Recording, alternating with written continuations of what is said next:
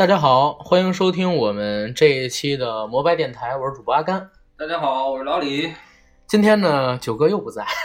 今天还是我们俩来白活，但是今天我们是最有资格的，因为九哥不是北京人。对，哎，我们两个老北京来跟大家白活白活过去的事儿。对，白活白活关于北京过去的事儿，讲一讲北京的过去、北京的现在，还有我们臆想中的北京的未来，包括说有关于北京的故事、传说、老炮儿、对顽主，对，会给大家讲一讲这期节目的缘起是什么呢？前天三个人一起在护国寺吃饭，我们俩都是北京的，然后九哥不是，但是九哥自己呢，对北京在六七十年代涌现出的那一批所谓的顽主啊，包括说大院子弟，还有老炮儿，特别感兴趣。非常向往，但是我们两个人聊得很热闹，九哥呢听着很迷惘，对但但是我发现他有些东西跟咱们也是能相通的，因为每个人都年轻过嘛，所以呢，勾起了我们俩很多的回忆的点跟闪光点，想跟大家做这么一期节目。那今儿呢，两个人没有稿子，也没有任何梳理结构的痕迹，就是纯发散性的聊。敞开聊。对，有什么聊的不好的、不到位的，大家呢就尽量多担待，行吧？啊，那还是广告，我们的节目《摩拜电台》目前已经在喜马拉雅 FM、荔枝 FM、苹果播客、网易云音乐同步播出，欢迎大家呢收听我们、订阅我们、转发我们，让更多人知晓我们。同时呢，大家想关注我们的话，还可以在微博平台搜索“摩拜电台官微”六个字，找到我们的官方微博，关注我们。再有一点，这期节目呢，我会把摩拜电台官方微信群的二维码当做封面上传到这几个平台当中去，大家可以通过截图把这个二维码保存起来，微信扫描加进我们的群里，和主播进行更直接的互动，好吧？那进入我们今天的节目。好，开始。时间，你怎么还不发言？是谁出的题这么的难？到处全都是正确答案。是谁出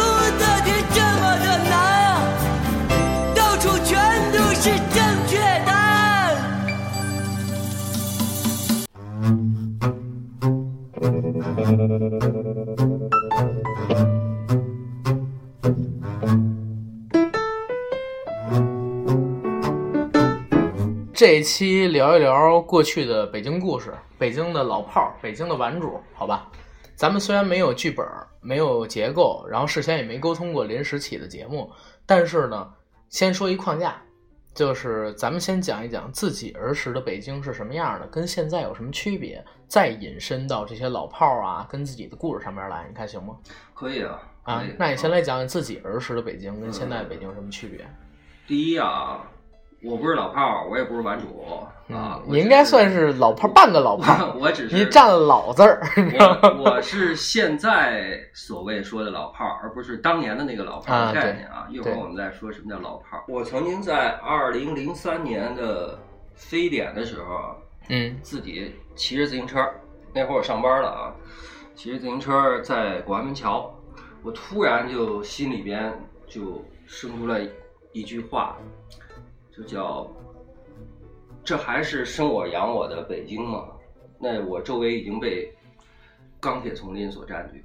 零三年的时候，那会儿我记忆并不太多。零三年的时候，北京已经开始迎奥运了，对吧？零三年对，开始大规模的改建，六千亿是吧？而且零三年左右，从两千年到零三年的话，北京市房地产市场发展的非常迅速嘛。对，我觉得到零八年之前都很猛。面临着都是到处都是拆迁，然后那嗯些新的项目都盖起来，过去那些老建筑，你包括我们之前像牛街啊、菜市口啊、嗯这些胡同，嗯所谓这些胡同都没了，啊，那是你们那会儿，现在菜市口好像还有，菜市口也没有胡同了。有吧？严严格来说，啊那种胡同已经老胡同没有啊，没有了，没有了。所以物是非人非。常非常怀念那会儿，当时零三年生出那句话的时候，给我一种感伤，特别大的感悲哀啊吧？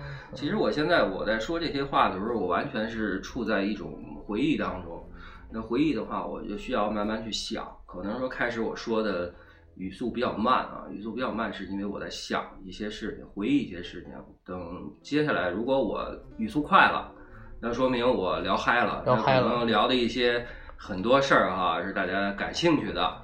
哎，那李哥，你说你很怀念那个七八十年代你成长时期的那个北京，那当时的北京是什么样的？七十年代和八十年代北京哈，如果按我居住的这个周边来说，当时七八十年代的北京，菜市口大街和广安门大街还是一个丁字路口，并没有往南哈、拆迁变成那个所谓的传媒大道啊。原来菜市口大街顶到头南边是什么？是北京著名的南来顺儿。我们从小父母就这个我都不知道，你知道吗？带我们去吃豆腐脑啊，什么那些北京小吃，其实大家熟悉北京的人，或者说老北京的人，那么他们应该都知道，说我们老说北京小吃，北京小吃，那北京小吃实际上起源在哪儿？就是起源在我们南城嘛，对我们南城宣武这一片儿。我啊我听到有一个说法是这么说的啊，说北京为什么小吃很出名，然后以卤煮、炸灌肠什么的这些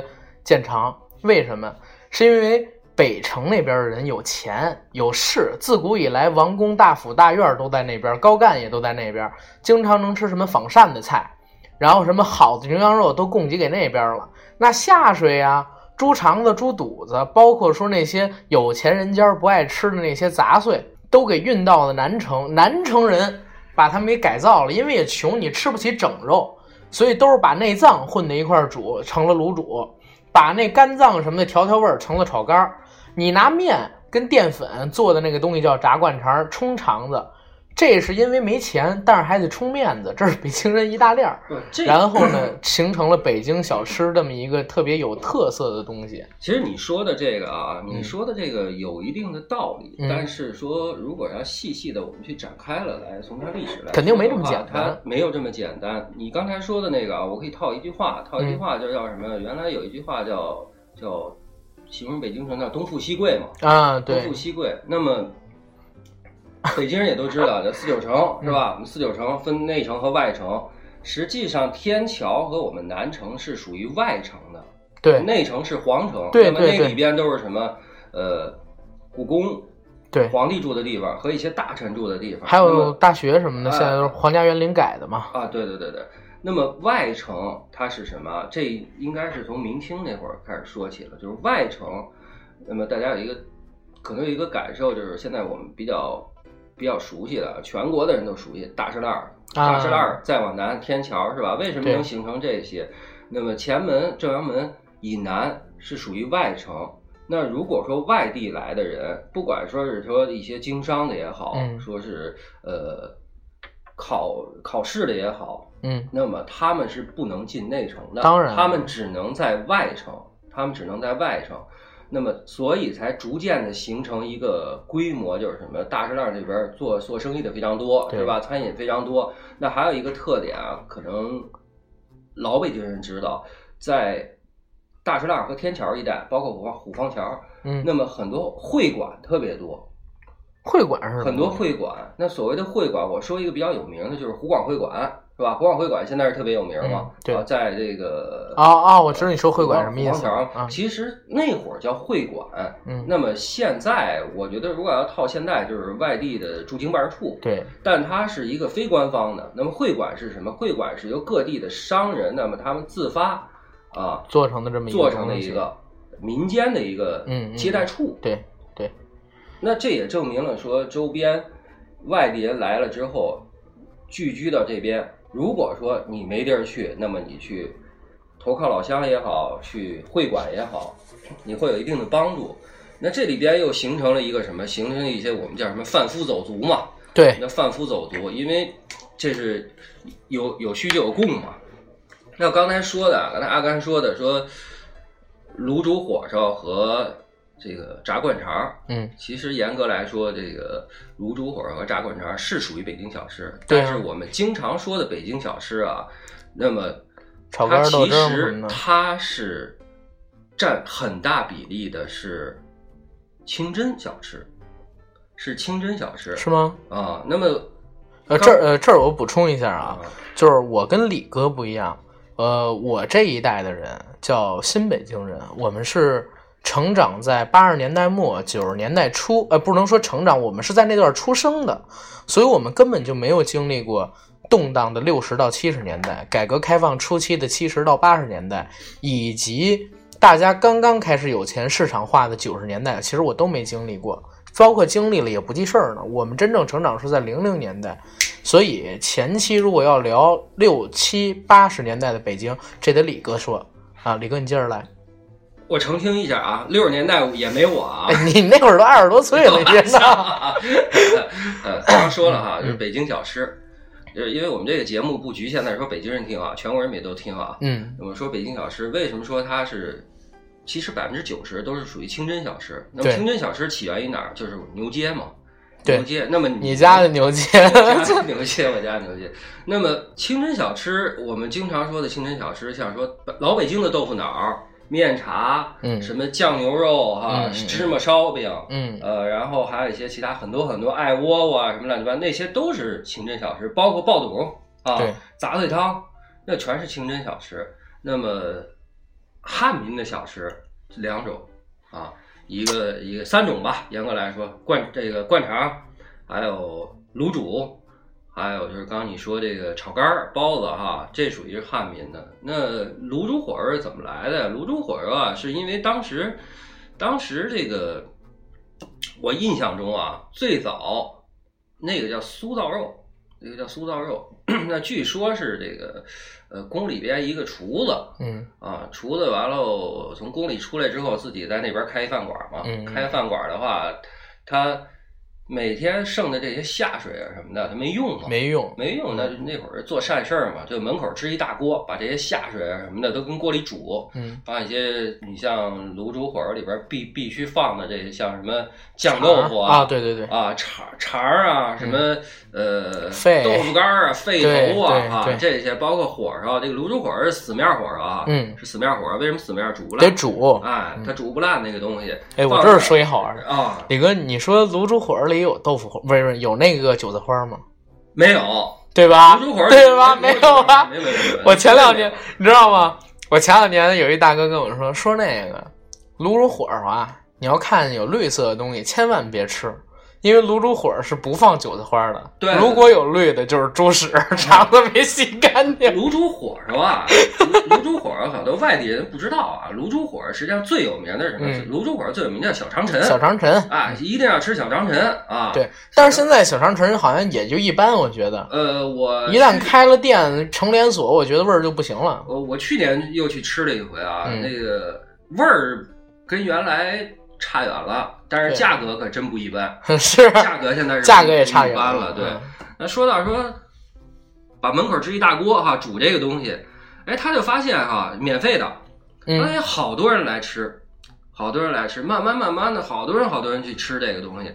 哎，有一天他就很纳闷儿嘛，嗯纳闷儿就过去，他自己也尝，我操他妈的，说这个挺好吃。这真好吃假好吃啊！嗯，一尝，哎，确实好吃。从那以后，哎，逐渐的该收费收费啊，就形成对这个卤卤煮火烧。我们叫卤煮火烧，其实它那个匾上叫小长城，叫卤煮小肠啊，卤煮小肠。小长城说这个，好。这你说早了啊，那那更没我了。这清朝清朝那会儿，我啊我们小时候吃的东西跟你们就不一样了。我小的时候是刚刚出现了肯德基跟麦当劳，因为九十年代嘛，九十年代两千年代初那会儿，两千年代初的时候吃趟麦当劳还算不错呢，当时还算不错，你知道吗？九十年代初期是吧？不是两年代呃九十年代末，哦，你最早是肯德基来，没有麦当劳你。想，对我应该是九十年代初期吧，嗯最早是肯德基前门那家，对前门那家，你知道最早的肯德基到中国啊，嗯是前门那家哈。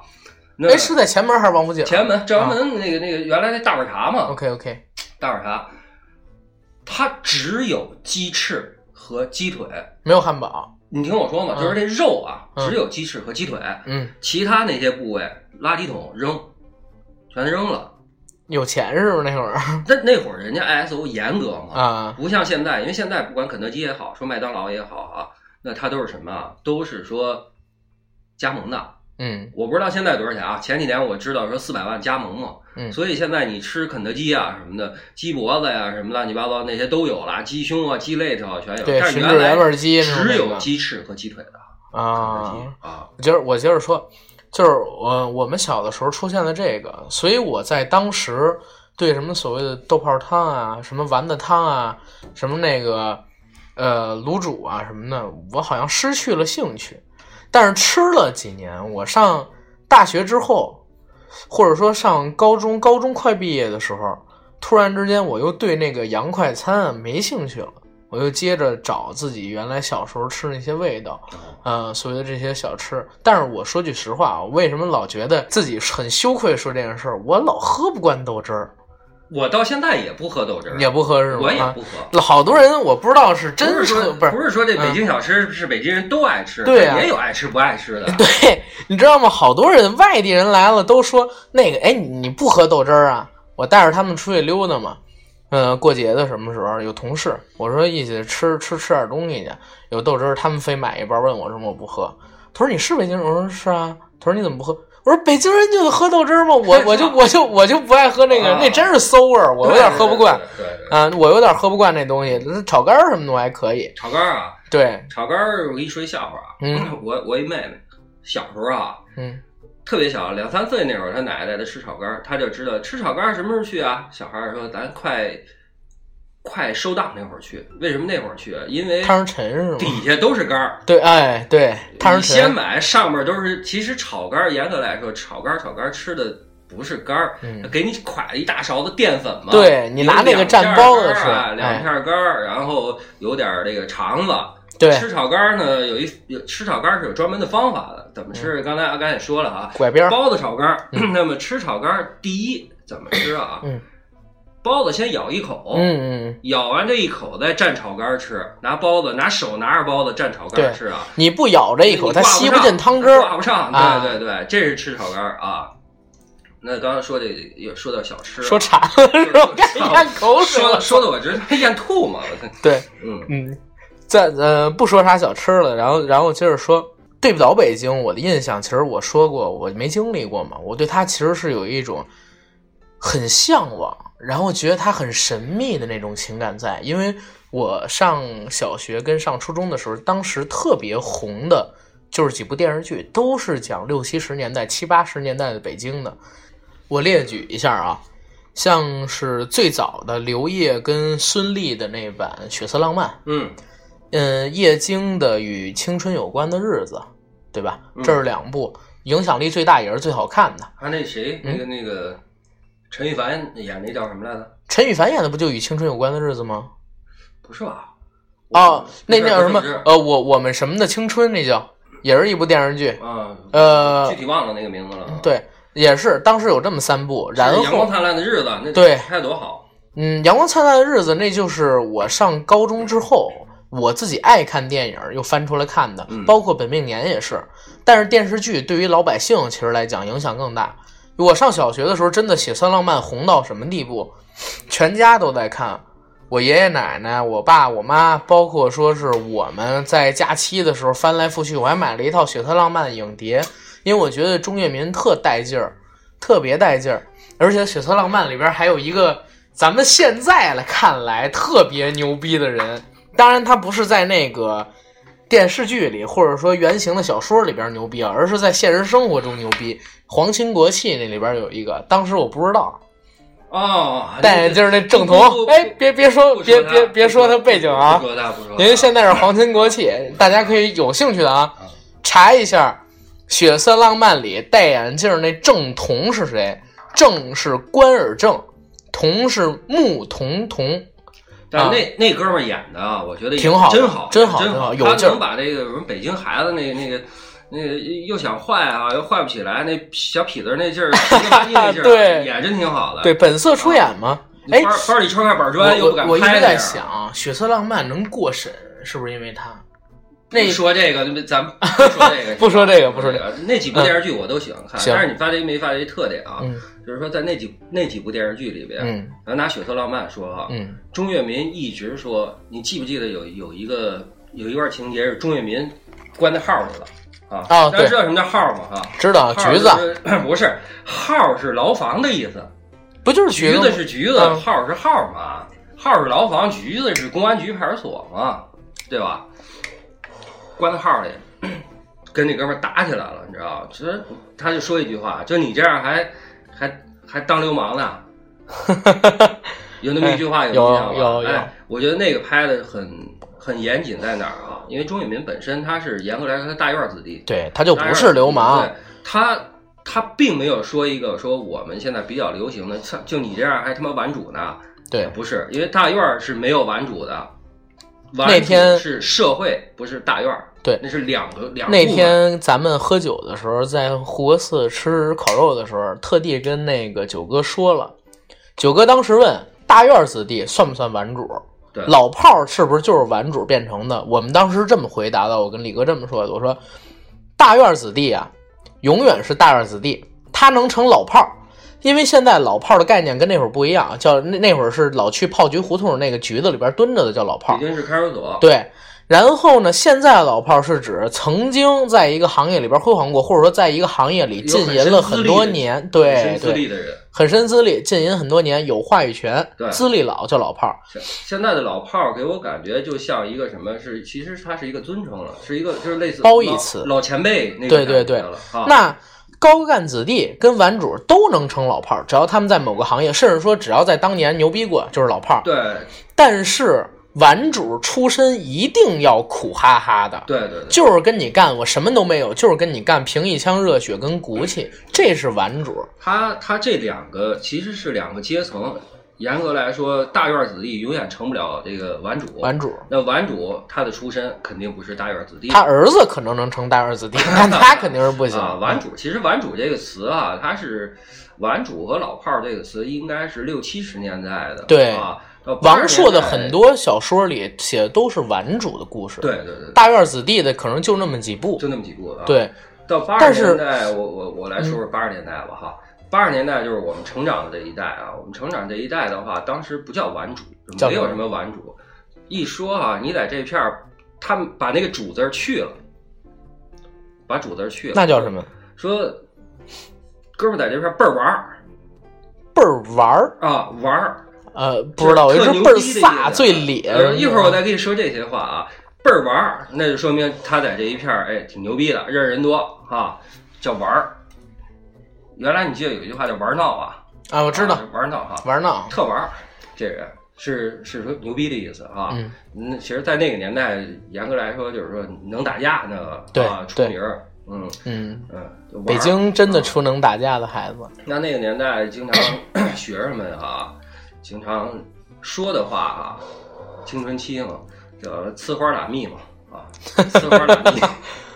细管儿实际上，现在我记得某些节目里边说过，就是说关于细管儿啊，这个管儿和细管儿，其实这个词并不是摇滚圈里边产生的，嗯，细管儿是在六七十年代就有有的的，就有那个哎这个果儿是什么？给我理解就是，其实它就是小姑娘嘛，啊，漂亮姑娘。为什么叫果儿？因为果实永远是鲜嫩的嘛。对细果实际上就是就是，嗯，呲不是叫坚果吗？坚果坚楚。尖儿货呢啊对尖儿是新鲜的，细果就是调戏小姑娘。这种坚果是北京的姑娘长得好看，叫坚果。对这种北京的土话，到我们这一代基本都失传了。但是哪天哪天我们特意说一说北京的这些土话方言俚语咱别说 OK，土话俚语俚语啊一样 俚语，呃，我我一直现在常说的。现在常说的就是鸭嗯。啊，这这个可能也改不了，鸭要不然就是蜜蜜，现在说的也少。鸭是一个“鸭”这个字啊，现在是用的比较多，但是鸭实际上是一个简化字，是是是，一个简化字。那鸭实际上全称叫丫头养的啊，对丫头养的，其实严格来说就是骂你就是私生子的意思，对啊，然后还有一个就是现在常说蜜蜜这个东西没怎么改，但是我这一代的，包括我这后边一代的，就很少说蜜了。八十年代还常说，然后说滚儿的，真是就得七八十甚至六七十年代的人了。像为什么我很喜欢管虎导演、冯小刚主演的那《老炮儿》，那里边还原特别真实，就是对哎秀人家蜜，嗯，人哎看这果儿怎么样？哎，你知道什么叫人绣吗？知道啊啊，啊，绣是怎么秀？秀是怎么秀？不就是勾搭吗？秀蜜啊，嗯是严格来说是你不认识对方，嗯嗯嗯，上那儿没话搭了话去秀。哦，那叫秀我们要秀一道啊，不是不是，啊就是勾搭的话是另外一个意思啊，明白了。我们叫秀一道，秀一道就是过去跟人家没事儿瞎逼蛋侃聊一聊啊。哦，那我知道了，那那个《血色浪漫》里，嗯像钟跃民在冰场上边追孙俪，就叫秀蜜。秀蜜呢啊那个叫秀蜜咱们就是说那个这几部电视剧啊，那几部电视剧呢，讲的就是顽主跟那个高干子弟，包括说红卫兵当年的故事。对，对这个，我就当时因为那个年代嘛，大家都没钱，就是这群爱打架的人、呼朋唤友的人，然后好像成了社会上的英雄，跟那个大家都想要成为的人，成了我们这一代少时看他们是英雄，但可能当时可能也算是流氓的一种。嗯，我是觉啊得现在的人可能是对于那批人是感觉比较神秘，对，比较神秘，比较向往。但是我后来我就想，其实那些人啊，如果按现在的这种评价来说，嗯如果我评价，其实他们是不不不不，他们是走在时尚尖端的人。弄潮儿是吗？为什么说他们是走在时尚尖端的 人？因为作为年轻嘛，荷尔蒙分泌正旺盛嘛，他们可以做普通人不敢不敢做的事儿嗯啊嗯。咱不管说合法不合法，普通人不敢做的事儿，那么可以穿普通人不敢穿的衣服，听普通人不不敢听的流行音乐嗯啊。嗯，对，这是弄潮儿，对或者说这好像北京的第一批打口碟就是由大院子弟然后弄过来的，然后玩主什么的、玩主什么的去给卖的，是吧？嗯没那打口，你说打口碟晚了，最早70就是打口袋。啊，就是，但是他们那会儿也唱什么那个国外的歌、弹吉的什么的。那会儿很少，那会儿很少。其实打口袋是从八十年代才有的。哦，对，所以高晓松老提 那是他成长的时候。打口袋，对对对对对。那么哦，原来我们都是听这个磁带，我们 也是从小就是邓丽君、刘文正哈，什么嗯熏陶起来的。嗯啊，完了出来好多山寨的仿邓丽君、仿刘文正啊，这好多嘛。你看这就这就哦显出年代了我们都是我上小学的时候都是听周杰伦，上初中又复古，我们听上了什么呃 John Lennon 什么披头士，听着什么猫王，听杰克逊。然后再上高中的时候，我们挥是，我们又捡起了滚石的音乐，我操，那一说是等上了大学的时候，我开始追那个贾斯汀，不是比伯啊，不是比伯我是贾斯汀啊，听布莱克把那个珍妮杰克是逊 这衣服扒了那个。对对，我我说的那是贾老板，不是比伯，比伯就是一傻逼，在我这儿看来。但是现在我觉得他唱的歌还可以，当年在我看来就是一傻逼。我们是听这群人的，瞧李哥，他那个年代听的还是邓丽君、刘我文正。小那会儿我小啊，那会儿我嗯非常非常小。你别了，哎，邓丽君九十年代死的，没有那会儿你八十年代，八十年代，八，他不九五年死的吗？邓丽君嗯是大陆这边听是八十年代初期啊，那是我父母那个年代听邓丽君。为什么啊我说我是从小熏陶嘛？明白了但我主要听是听什么啊？我印象比较深，那会儿家里有一双卡录音机啊，也能当收音机听，然后有俩大音箱。我好多同学啊都到我们家里听。我那会儿听什么呀？我那会儿听，呃，最早天津台，我们家里能收短波嘛？嗯天津台有一个节目叫 Billboard，就美国的叫什么？比尔伯德排行榜 啊啊，啊，公告牌。公告牌。最早我是听那个，这也是现在非常有影响力的一个。一直都有嘛。对那么九十年代初期那会儿，我已经开始接触说，甚至八十年代末啊，不是九十年代初，应该是八十年代末。我那会儿已经知道什么枪花儿啊，枪哦，啊枪花儿、什么那个涅槃，涅槃那会儿还没有呢，枪花什么呛红辣椒面儿什么乱七八糟这些，你知道？那会儿还是摇滚的天下呢，呃黑怕很少当然，啊，黑怕。但是我也八八十年代、九十年代八十年代八六八七左右吧，那。那那会儿我，但是好像现在八九十年代的这一批人，好像被大家遗忘掉了。所谓的文艺，所谓的小资，现在又追回到了英伦入侵的那个时期的，像是我刚才说披头士、谁人、滚石他，又他又反包括说性手枪什么的这个。，对哎，那会儿我也听性手枪也是性手枪是啊吗，也也听性手枪。但是那会儿呢，大家严格来说听不懂啊，嗯听不懂。但我主要我现在也听不懂。嗯挺喜欢。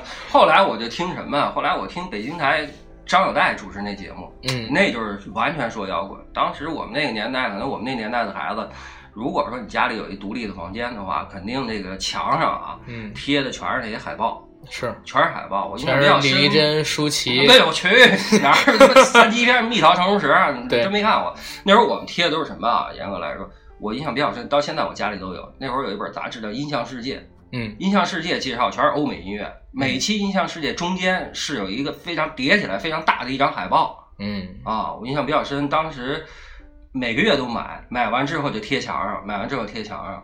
呃，印象比较深的应该是四大天王，咱不说啊，四大天王肯定有啊四大天王那会儿四大天王肯定有。呃，国外的我可能我印象比较深是哎一张这四大天王是九十年代的事，九十年代你居然迷四大天王吗？那会儿二十多岁，不是迷四大天王，嗯那会儿就是有就往上贴嘛，啊有就往上贴嘛。我记得我外国的那个海报，我印象比较深，有一张 George Michael 的啊，有一张 George Michael 的，挺好的。我曾经有一哥们儿 是在在这个虎坊桥的那个呃芭蕾舞团，中央芭蕾舞团。嗯那天晚上我上他们家去呀，我操，他们家那他那房顶上都贴满了是吗？啊，房顶上都贴满了。贴海报是好像是，真是红了几十年都是贴海报，几很多人都贴，包括我。嗯我我这讲讲跟你不一样的地儿。刚才跟你不是说你听这些，我听那些吗？你你说买那些杂志我没买过，我上小学，包括说我成长那段时间，日本漫画开始侵入进来了。他们漫对漫画，嗯，我也那会儿你也有是吗啊我那会机器猫是儿吗对，不是 不是不是机器猫，我不看机器猫，我我只爱龙珠。那会儿你知道海南出版社不是引龙珠吗？我知道知道，然后一直在买龙珠，后来呢发现其实有盗版的，不是海南出版社更便宜。海南就是盗版的，海啊海南不是引的版权吗？不是海南也是盗版的哦最早，但是海南那会儿我小时候卖五块，然后我如果买那个街边的盗版，同样的版本我能花两块钱买一本，啊，所以后来就老买那种。但是现在好多都丢了，都没有了。然后呢，就是那会儿也开始引进一些时尚性质的日本动漫了。我小的时候居然看过，在电视台看过《龙珠》《火影》《海贼王》，包括说《圣斗士》什么的都看过，《新世纪福音战士》之类的。然后呢，我在特小的时候，我知道家里边是贴着四大天王海报的。我小姑他们那群人喜欢小虎队，然后我姐他们那群人喜欢的是谁呢？喜欢 S.H.E，那就比较早了，嗯这人就比较后了，稍晚一点，稍晚一点。然后我小时候记忆中最红的人是谁？跟你不一样，不是什么那个海外的影星，也不是邓丽君什么的，是谢霆锋。啊谢霆锋好像是跟在我长挺像那个是吧？别闹，跟别闹，我这都不好聊了，你知道吗？就是那个谢霆锋，在我上小学一年级、二年级那个时间段，我操，好像是瞬间红遍大江南北，整个大街都在放他跟刘德华的歌，全是他的海报，因为爱所以爱。啊，就对对那个对对对对，他真真是那会儿太红了，但是后来也就慢慢沉寂了嘛。其实谢霆锋刚出来那会儿，我觉得他是有点偏英伦的那范儿，呃，他在，我觉得是偏日本我觉得是偏英伦好吧。这个这个咱们不提，咱们还是聊北京。嗯，北京北京，反正北京的孩子，因为咱们这边说实话，说是政治中心一点不为过，但它其实也是个经济中心，因为在中国政经不分家的必。须的嘛，对必须的，嘛。所以北京的孩子其实接触外来的东西会比其他省市要方便一些。虽然没有上海、深圳那么快，但是肯定要比其他内陆城市要快很多的。但是我是觉得，如果放在那个年代哈、可能嗯相对来说时尚一点的，就是咱们现在说的这些时尚，包括音乐也好，什么也好，嗯我感觉应该是北京和广州。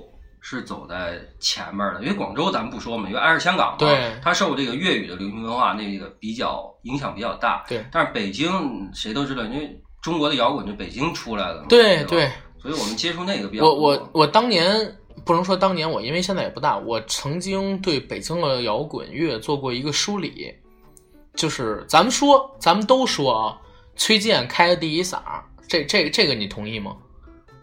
摇滚第一嗓，中国摇滚第一嗓，就我了解的，嗯应该是我第一先知道是国语的啊，先知道崔健，嗯我认为那是然后摇滚的。对啊然后说是崔健唱第一嗓，但是为了为什么后期的中国摇滚乐全都扎根在北京？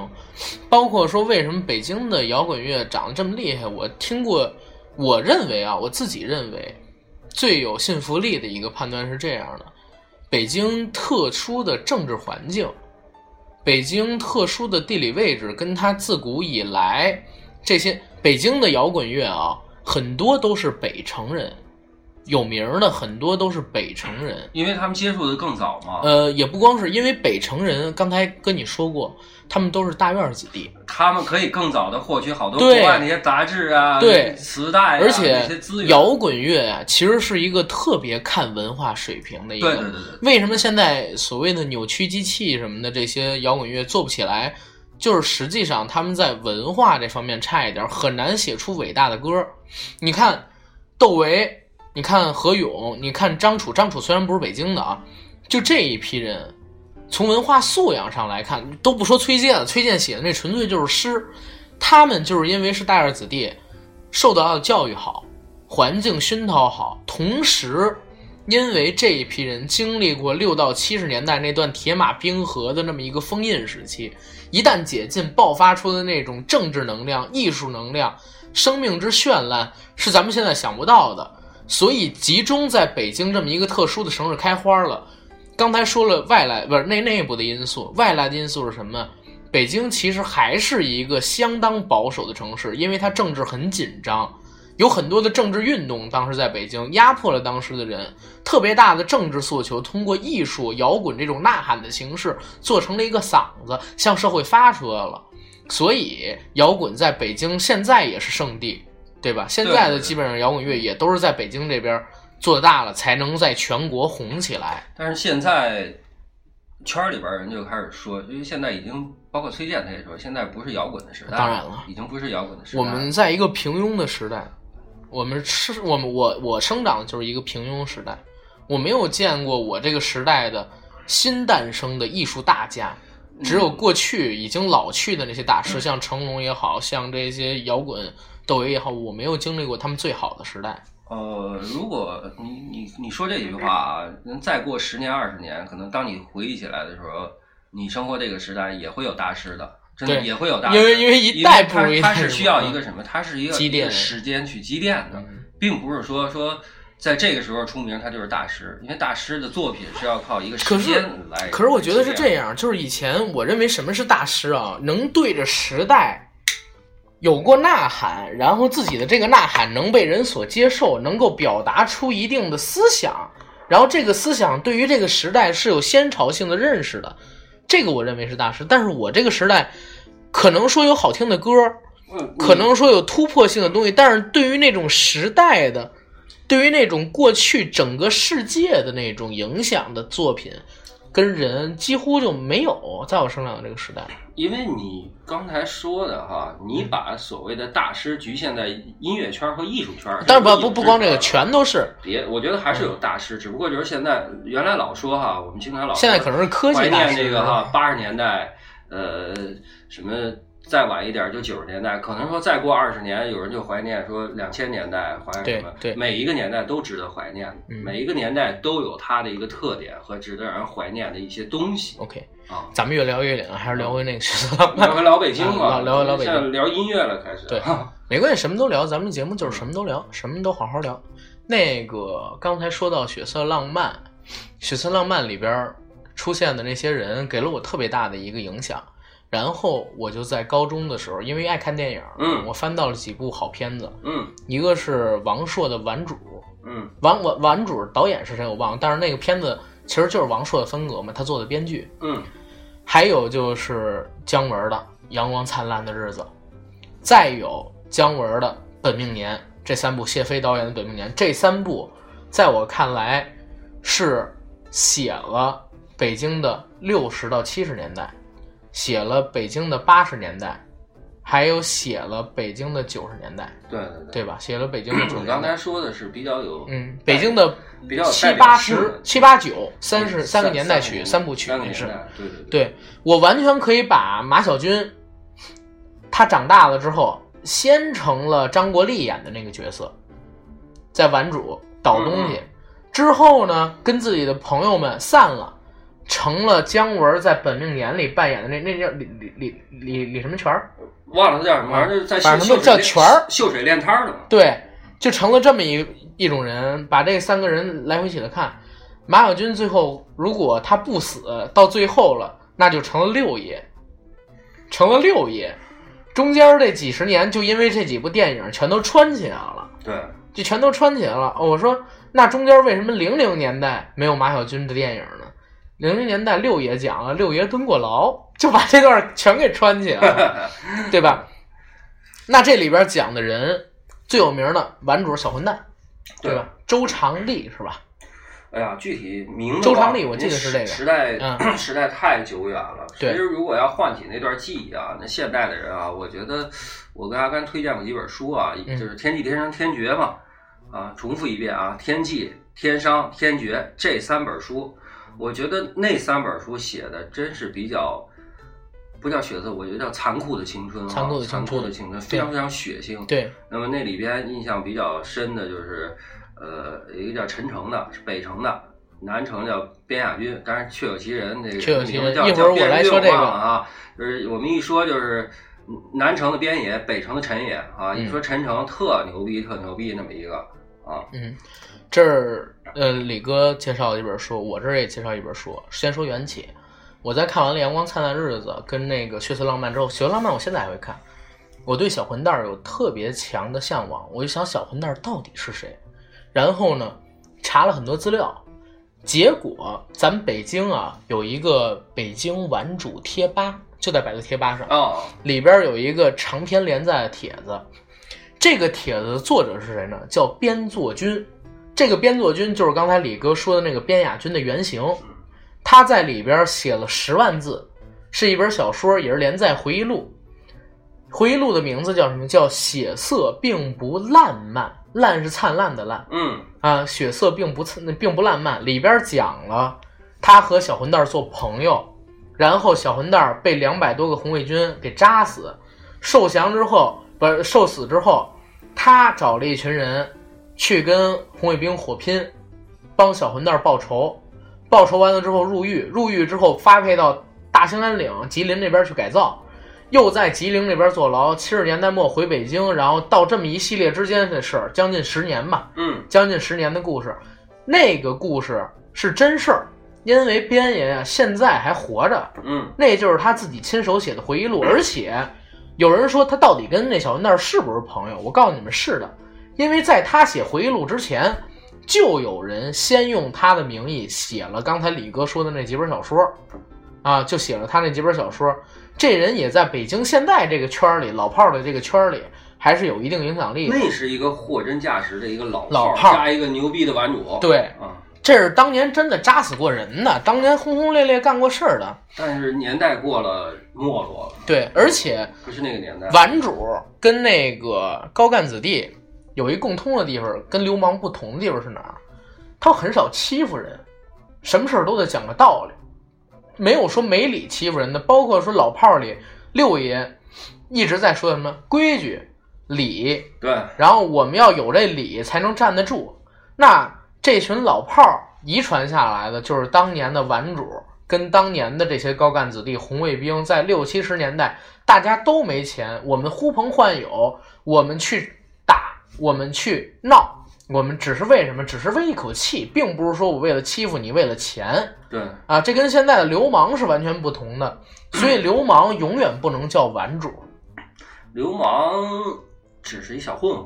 对，就是小混混、古惑仔嘛，对吧？古惑仔啊，说到古惑仔，我认为毁了一代人的电影就是《古惑仔》啊 古，惑仔，古惑仔这事儿，我操！毁了八十年代末九十年代初两千年的这些孩子们。现在还在糊弄呢，真不是，那不是一好电影，我觉得真的。嗯前两 还聊那个让让九哥笑的不停那个事儿吗？聊，聊。然后我我讲我讲好玩的事儿啊，那事儿让九哥笑个不停。我们吃吃饭的时候突然聊起来，我说那个我们仨人都是男的嘛，在少年时代的时候都打过架。我在自己的初高中时代就打过一次架，那次打架是为什么？因为我有一姐姐，在这儿听过我们节目的知道，我姐姐大我是四到五岁，我们一直在一个学校，很照顾我，所以从来没人欺负过我，因为有大我好几届的哥哥们帮忙。我上初二的时候，上初二的时候第一次被揍。我们班呢有一个长得一米八高的大高个儿，然后呢也不知道因为什么，一句话惹得哪儿不对了，跟我说下午放学校门口见。我以为他开玩笑呢，因为从来没人敢弄我。下午到了放学，出门七八个人把我围了，给我揍了一拳，然后跟他们先还了一下手，后来没打过，让我认错。我说周五，然后咱们怎么怎么样，他也说行。回到家，眼是肿的，躲着我妈，晚上说不吃了。然后呢，拿那个我姐的化妆品往那个脸上抹，想把这块儿给抹掉。那会儿也小，不懂事儿嗯啊，我不我不怕说这个，因为这是真事儿。那抹这边想把这块青给掩掉，但是呢，还是让我妈看见了。我妈问我怎么着，我说是摔的，但是我妈肯定也知道是被打的，因为摔哪儿也不可能眼这儿青一块儿，就是啊，对，摔哪儿也不可能眼这儿青一块儿，你这没擦摔的伤什么眼青了，瞎了那一下。，对，但是这事儿我就想着，我不跟我妈说，也不跟我姐说，怎么弄？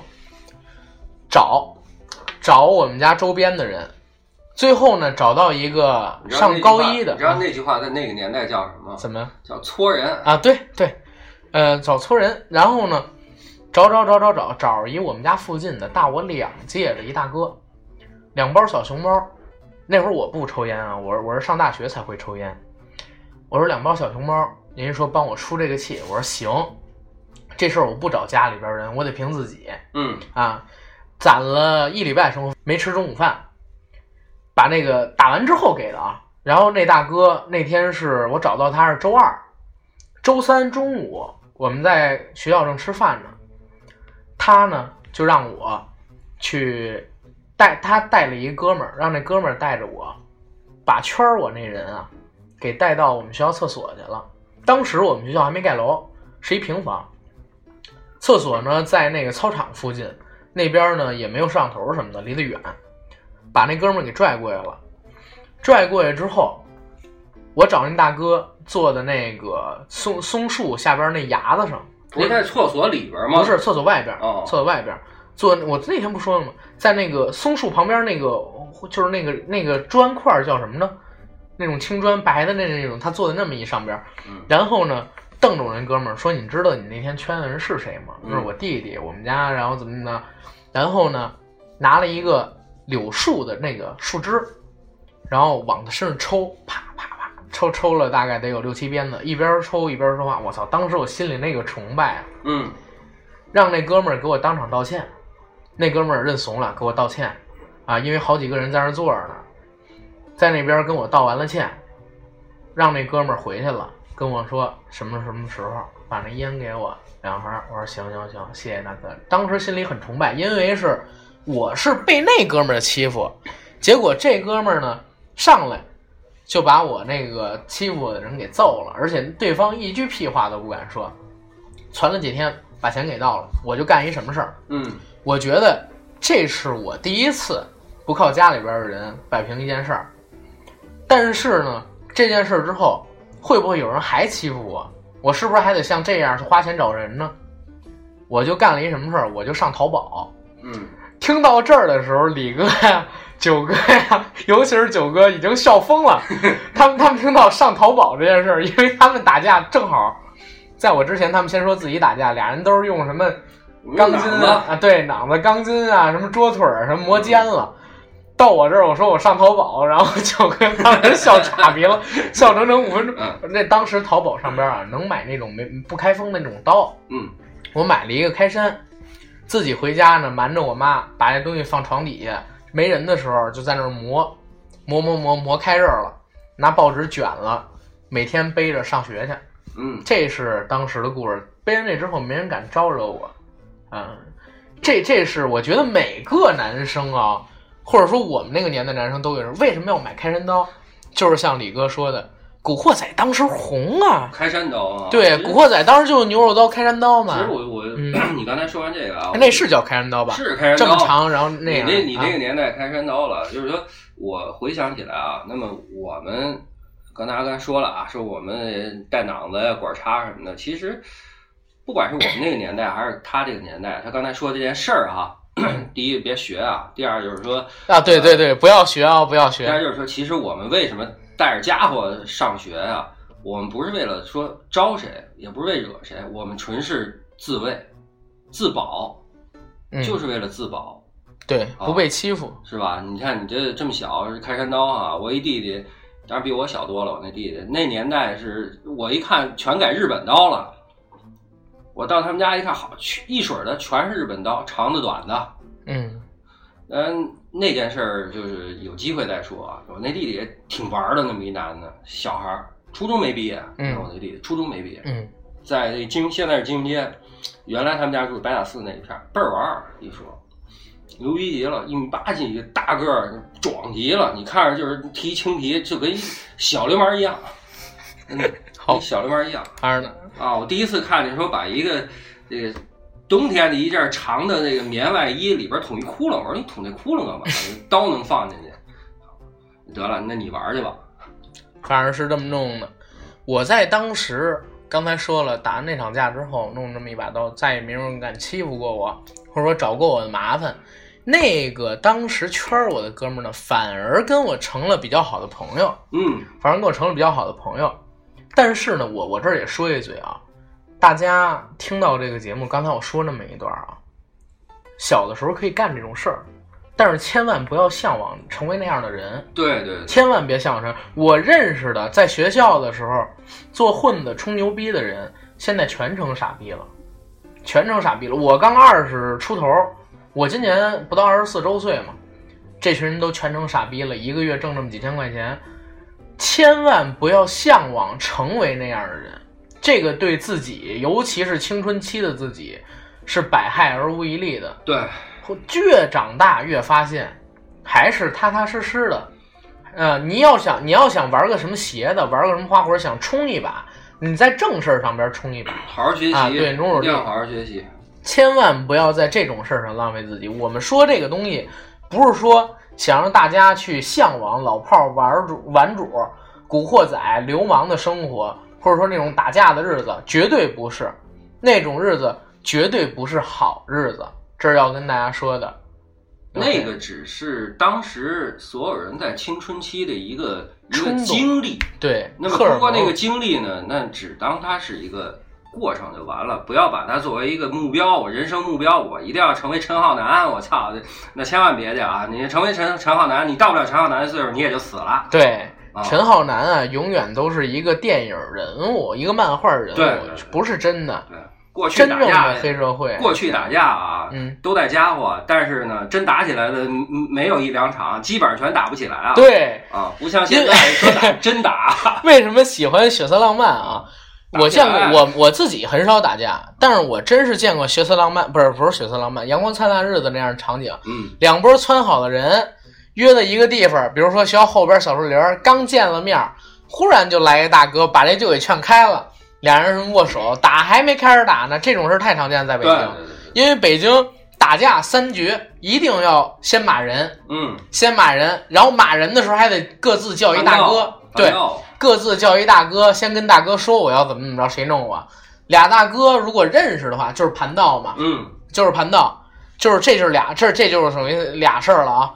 然后俩大哥到了现场，一看对方对方对方如何如何如何，就劝开了。三绝那叫什么呢？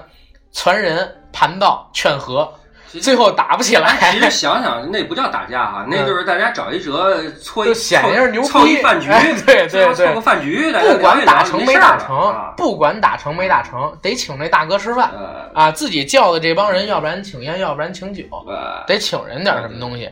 你看，这是北京这边打架的故事。那咱们上半期就先聊到这儿，好，行吗？好好好，